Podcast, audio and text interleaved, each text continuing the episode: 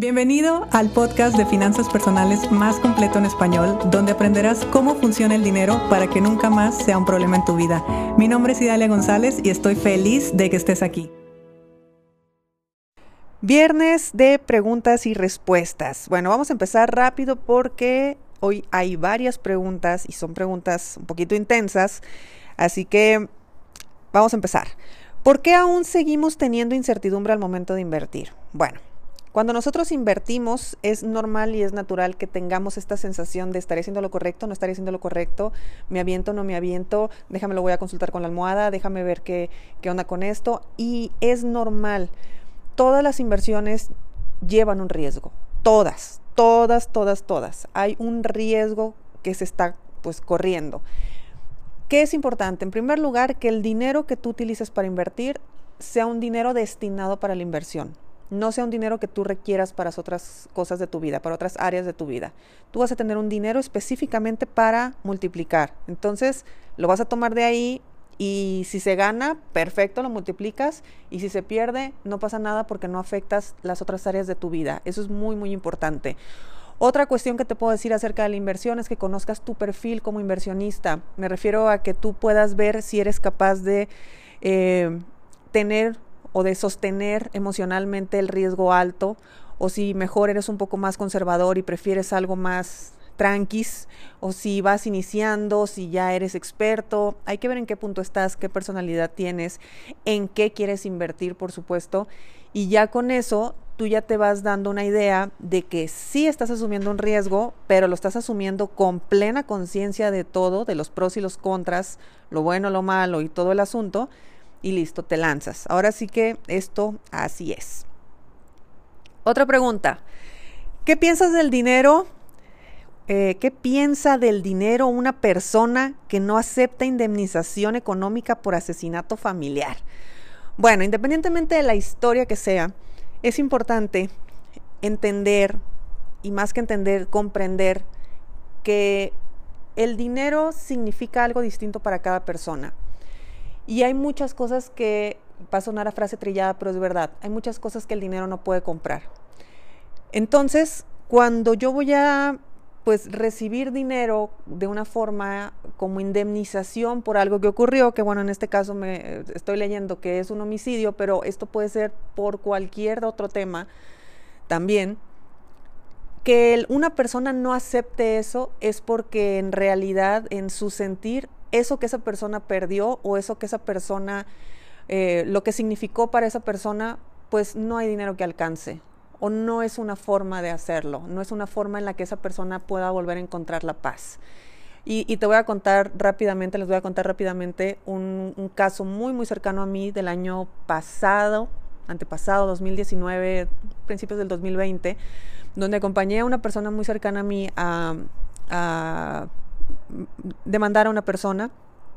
Y cuando nos sentamos con el abogado, que, fue el que al final de cuentas llevó el caso, le preguntaban, eh, le preguntaban a mi amiga, bueno, ¿y qué estás buscando con esta demanda? ¿Estás buscando que a esta persona se le meta a la cárcel o estás buscando eh, que tenga algún tipo de consecuencia y qué consecuencia? ¿Y estarías dispuesta a llegar a un arreglo económico? Y la verdad es que ella dijo tranquilamente, yo podría llegar a un arreglo económico, podría negociar eso. Ah, perfecto. O sea, la, lo que había ocurrido eh, en, los significados de ella podría, podía cubrirse a través de un tema económico, a través de una indemnización. Conforme el juicio fue avanzando y conforme la historia pues fue caminando, empezaron a salir más cosas el, proceso se empezó a complicar mucho más, hubo mucha más información que no se sabía desde el inicio. Entonces ella tomó una decisión y dijo, no, ya no me interesa una, un arreglo económico, ya no me interesa una negociación. Ahora sí estoy buscando que esta persona caiga el peso de la ley sobre esa persona, sobre él. Entonces, ¿qué pasó ahí? Ahí automáticamente en su mente algo pasó que, es esto que te estoy diciendo, donde el daño hecho pues no lo puede comprar nada, no lo puede, no, no significa. Y en muchos casos sí dices, pues es que ya, ya las cosas no pueden ser diferentes, entonces pues mira, acéptalo, no acéptalo. Son procesos muy complejos y son procesos de mucha aceptación. No solamente la persona, las dos personas involucradas, sino, o sea, la parte que ofrece dinero, la parte que recibe la indemnización, sino de todo el entorno. Se requiere mucha comprensión porque son, eh, en los procesos legales, uh, ahí de repente carece un poquito de, de, la empatía hacia las emociones que están viviendo las personas. Entonces, pues bueno, si me preguntas así vilmente qué piensa del dinero una persona que no acepta una indemnización, sin conocer del caso, sin saber ningún tipo de contexto y solamente por cuestiones que yo he visto en experiencia, tanto de la parte legal como por la parte financiera, es porque el daño hecho no lo puede compensar una cantidad de dinero. Así de fácil. Ahí te va otra pregunta.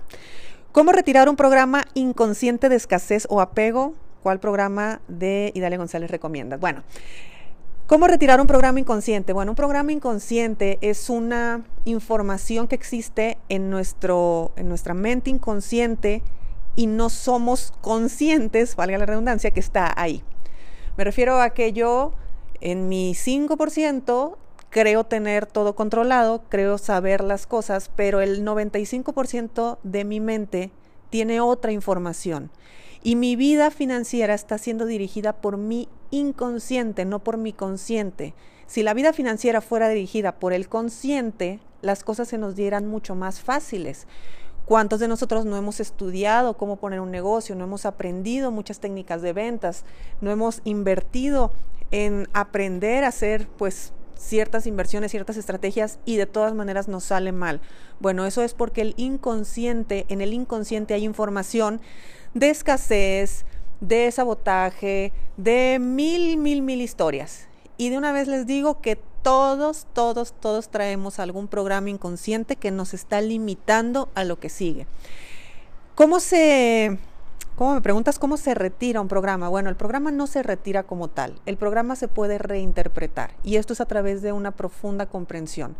A veces cuando una persona quiere tener una sesión precisamente para identificar qué lo está bloqueando o qué es eso que, que provoca que las cosas no se estén dando, en gran parte sé que está buscando una respuesta que yo no le voy a dar, que es como si fuera un botón de encendido y apagado, donde, ah, sí, tú, tú tenías un chip de pobreza, déjate lo apago y ya te prendo el chip de riqueza. Pues no, desgraciadamente no funciona así. Un programa está ahí por algo y ese algo es por tu propia super, su, ah, sobrevivencia, perdón, supervivencia iba a decir. Esto significa que a través de los años, a través de las generaciones familiares, se han vivido determinadas experiencias donde la mente inteligentemente ha recurrido a la, a la estrategia de protegerte, de no volver a repetir lo mismo, pero sin hacer el juicio de qué se trata. Te lo voy a explicar con otras palabras. Y esto, para la gente que le interese, lo explica muy bien la epigenética conductual porque eh, eh, la información que se pasa de generación en generación, difícilmente o rara vez lo hablamos en temas económicos, pero es un tema increíble, apasionante, ¿verdad? Googlealo y búscalo. Eh, tú puedes entender cómo las situaciones que se vivieron en el pasado influyen el día de hoy en cómo estés viviendo tu presente. Por ejemplo, ya explicándotelo un poco más detallado. Eh, imaginémonos la vida de nuestros abuelos. El abuelo, íbamos pensando que tu abuelo era un campesino que vivía en un pueblo muy pobre, en un, en eh, bueno, en un lugar alejado, que no tenían electricidad, o, eh, bueno, la, vida era dura. Y luego en ese tiempo todos tenían como 15 hijos y, y había escasez. Ahí realmente lo que se buscaba era comer cada día. Los bueno, los hijos de esa persona que están viendo, que su papá quizá trabaja todo el día en un trabajo muy duro, en un trabajo muy pesado, porque pues es estar en la tierra, es hacer eh, un esfuerzo físico, y ellos al heredar esa información pueden recurrir a por sobrevivencia a decir, oye, pues si mi papá hacía esto, ¿qué hace la mente? La mente lo interpreta de una forma donde te dice, ok, tú ve a la escuela para que no tengas que experimentar eso. Entonces tú empiezas a ir a la escuela porque sabes que con una escuela tú puedes pedir un, ingreso, puedes pedir un trabajo y ese trabajo te va a dar un ingreso. Por lo tanto, es como si repararas, entre comillas, algo que sucedió, que le sucedió a tu padre. Ahora, ¿qué pasa con esa generación? Una generación donde tal vez ya estudiaste, donde tal vez ya tienes tu trabajo fijo, ya no te tienes que estar preocupando por cómo le voy a dar de comida a mis hijos, ya es otra situación. ¿Qué aprenden los hijos de esa persona? Papá nunca está en casa, eh, se la tiene que pasar en la oficina, siempre está estresado. Entonces, esa generación, ¿cómo repara, entre comillas? Ah, pues me voy a ser emprendedor. Entonces, la tercera la generación ya son emprendedores. ¿Y los emprendedores qué eh, les sucede? Pues sí, no tienen horarios, no tienen jefe, pero no tienen nada seguro, no tienen nada fijo. Y eso les genera cierta incertidumbre. Por lo tanto, empiezan a batallar también por estos temas. Y tienen hijos. ¿Qué crees que está entendiendo la siguiente generación? No tenemos idea. Pero así es como funciona un programa inconsciente. Es que tú vas... Mm, reparando, vas resolviendo un problema que se vivió en el pasado sin hacer el juicio si eso es bueno o eso es malo. Por eso cuando yo veo que una persona es empleada o es emprendedora, pues no ninguno de los dos es mejor que otro. Es el programa de esa persona lo que lo está haciendo que el día de hoy realice esa actividad. Y que esté buscando otra cosa que esté buscando cambiarlo es muy probablemente porque esté decidido ya a romper ahí parte de esa información inconsciente que él tiene. Entonces, todo programa inconsciente, como su nombre lo dice, es, está fuera de nuestra visión, no lo vemos. Eso a veces nos ayuda, eso a veces nos perjudica, porque créanme que todos tenemos programas que nos ayudan mucho. No somos conscientes tampoco, pero nos ayudan mucho. Entonces, en los programas inconscientes, cuando nosotros los trabajamos, cuando nosotros realmente llevamos un proceso para detectarlo y lo podemos ver y lo podemos comprender, en ese momento podemos elegir conscientemente ahora sí, porque abrimos la caja de Pandora y, salió a la luz lo que tenía que salir, en ese momento podemos elegir conscientemente de qué forma vivir esa experiencia. Porque ya entendemos que si yo actúo de determinada forma, no es porque yo esté bien o porque yo esté mal. Simplemente es porque mi mente inteligentemente me está protegiendo. Por lo tanto, el que yo no logre cierta cosa es por mi propia protección, aunque parezca muy loco. Y así, a través de la conciencia, a través de una profunda comprensión, es que vamos eligiendo. Entonces, nuestra vida se va convirtiendo en un dar pasos. Cuando yo digo em, caminar o trabajar desde la conciencia, es porque podemos alcanzar a ver todo eso que nos ha limitado, todo eso que nos ha impedido continuar o avanzar en lo que nosotros deseamos y por una u otra cosa no se da. Así que pues no se retira, no se elimina, se puede cambiar, se puede elegir ver desde otro punto de vista y se puede trabajar, por supuesto, en, mejorar, que creo que todos somos productos mejorables, nadie somos productos terminados. Entonces es muy bonita esta, esta eh, pues, este camino del trabajo personal a través de los programas inconscientes porque realmente vamos limpiando y vamos eh, pues trabajando muchísimo en nosotros y en las siguientes generaciones. Que un poquito de eso, ahí les va la siguiente pregunta. Ya me quedan dos preguntas nada más. ¿Cómo limpiar la energía de mis antepasados? Y mira, ¿cómo limpiar la energía de tus antepasados? No tengo idea. La energía de los antepasados, eso quién sabe. Lo que sí te puedo decir es cómo poder ver desde otro punto de vista la información inconsciente que tenemos de nuestros antepasados. Debemos entender primeramente que nosotros tenemos hasta siete generaciones en nuestro inconsciente. Hasta siete generaciones viven dentro de nosotros. Esto que les acabo de decir, de lo cual habla la epigenética conductual, nos dice que la información inconsciente viene de siete generaciones atrás. Así que no creas que es, voy a sanar a mi mamá, y voy a sanar a mi papá y a mis abuelos. Y no, no, no, es vete siete generaciones atrás. ¿Y qué había siete generaciones atrás? Pues calcúlale estamos hablando de los 1700, estamos hablando de los 1600, estamos, ya ni sé qué años este, estamos, pero eso significa que a todos nos pasó de todo. Por eso todos tenemos prácticamente los mismos programas, por eso todos traemos los mismos conflictos y las mismas historias. Claro, algunos los estamos expresando de una forma y otros pues de otra. Cada alma, porque bueno, esta pregunta ya toca otros temas, otras áreas de las finanzas personales, pero cada alma viene a experimentar un, una experiencia distinta. Y hay personas que por supuesto que vienen a trabajar el tema económico.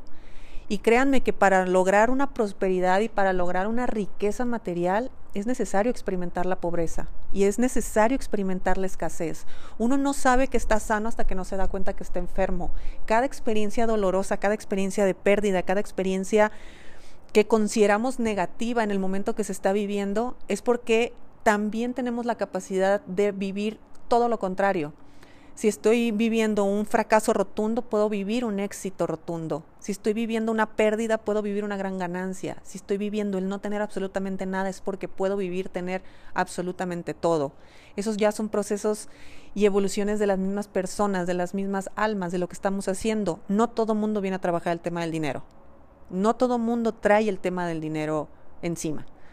Entonces, ¿qué se puede hacer para trabajar ya más a fondo este tema, pues bueno, te repito, eh, así tal cual me lo preguntas a nivel limpiar las energías, no tengo idea, pero sí puedo acompañarte a tomar una profunda conciencia de tu historia familiar. Y cuando podemos entender las historias familiares, podemos entender el para qué yo vivo determinada experiencia.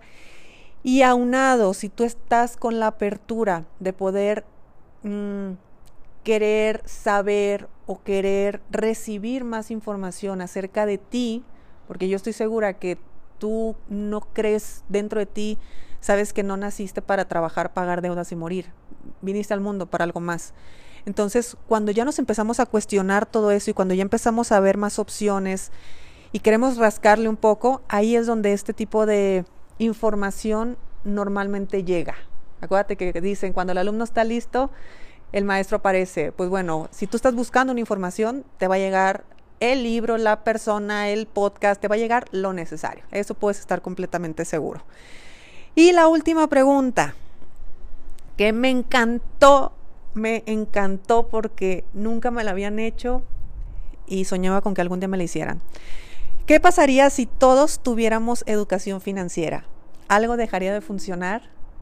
Y mi respuesta es, no sé. Y ahí te va mi, mi por qué, te digo, no sé qué pasaría si todos tuviéramos una educación financiera. Como ahorita les estaba explicando, cada persona viene a trabajar algo en específico. Hay personas que vienen a trabajar temas familiares, hay personas que vienen a trabajar relaciones de pareja, hay personas que vienen a trabajar temas de salud, hay personas que vienen a trabajar temas de dinero. Tú sabes cuál ha sido tu piedra en el zapato durante toda la vida. Ah, pues eso que ha sido tu piedra en el zapato muy probablemente es lo que tú necesites trabajar, lo que tú necesites conocer, lo que tú necesites eh, experimentar para que tu misma alma esté evolucionando. Entonces, la gente que le interesa la educación financiera normalmente busca la forma de educarse financieramente. Y te puedo decir, por mi experiencia, por todo lo que he visto y a nivel personal también, que a la gran mayoría de la gente no le interesa la educación financiera. Por lo tanto, no es un tema para la mayoría de la gente. Y que es imposible, por supuesto, que a todos nos interese lo mismo y que todos tenga el mismo efecto en, en, pues, en la sociedad.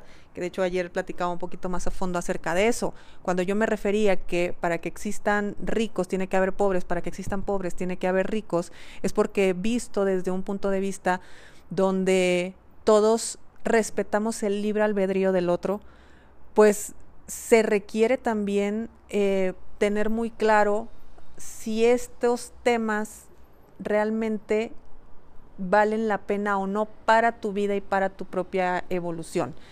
Te lo voy a decir con otras palabras. Cuando yo estoy creando mi marca personal, cuando yo creo la, la, escuela y ahora que tengo la fundación, créeme que mi misión no es ir a educar financieramente a todo el mundo, porque yo respeto que a mucha gente no le interesa. Lo único que sí quiero es que por lo menos la gente que no sabe que existe la educación financiera tenga la alternativa de saberlo y que conscientemente elija si tomarlo o no tomarlo. Porque una cosa es ir por la vida sin saber que existe este tipo de educación o este tipo de información y que te puede ayudar en la vida. Y otra cosa es saber que existe, saber que hay la manera y elegir no tomarlo. hay muchísima gente que nunca compraría un curso, que nunca compraría una eh, que nunca fuera a una escuela de educación financiera, que jamás iría a un curso, no le interesa y es respetable, pero sabe que existe. Entonces, una forma de democratizar un poquito la educación financiera es simplemente ponerla al alcance de todos y que cada quien elija conscientemente si le interesa o si no le interesa y respetar, por supuesto, eso. Y aparte, si todo mundo tuviera educación financiera, vámonos a una idea hipotética eh, de burbuja rosa, que todo mundo tuviera una educación financiera, dependería totalmente de lo que existe en la mente de cada persona para saber cómo estaría interpretando esa educación financiera. Porque hay personas que tienen una mala, mala, malísima relación con el dinero y por más que estudien financieramente, las cosas no se dan. Hay personas que sus mismos programas inconscientes no lo permiten. Hay personas que se sabotean constantemente y, tampoco sucede. Hay personas que viven en la victimez total y por supuesto que no se puede hacer nada. Nada si esa persona no da el primer paso o no nos da la apertura para poder trabajar con él o con ella. Entonces, aunque todos tuviéramos la misma educación, aunque todos lo tuviéramos en la escuela como materia eh, básica y aunque todos tuviéramos el acceso, de todas maneras depende de qué información existe en el inconsciente para saber cómo esa información se iba a interpretar y cómo se iba a aplicar. Por lo tanto, mm, ya a nivel muy, muy personal, eh, yo creo que afortunadamente existen todas las polaridades en todas las áreas de la vida y eso nos permite toda una gama de posibilidades para poder elegir cómo queremos vivir. Porque al final de cuentas, si algo nos dio la vida, Dios, el universo, como tú le llames, es el libre albedrío. Entonces ese libre albedrío hay que respetarlo. Tanto respetar el propio como respetar el de los demás. Entonces, bueno, estas fueron sus preguntas y sus respectivas respuestas de este episodio.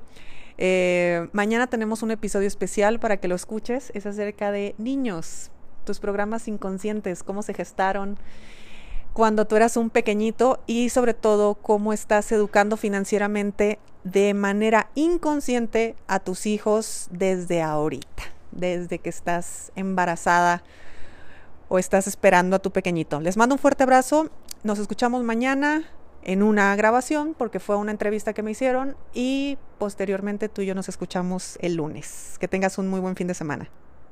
Si te gustó el episodio de hoy, compártelo con quien crees que necesite escucharlo. Sígueme en mis redes sociales arroba Idalia González MX en Facebook e Instagram. Suscríbete y nos escuchamos mañana.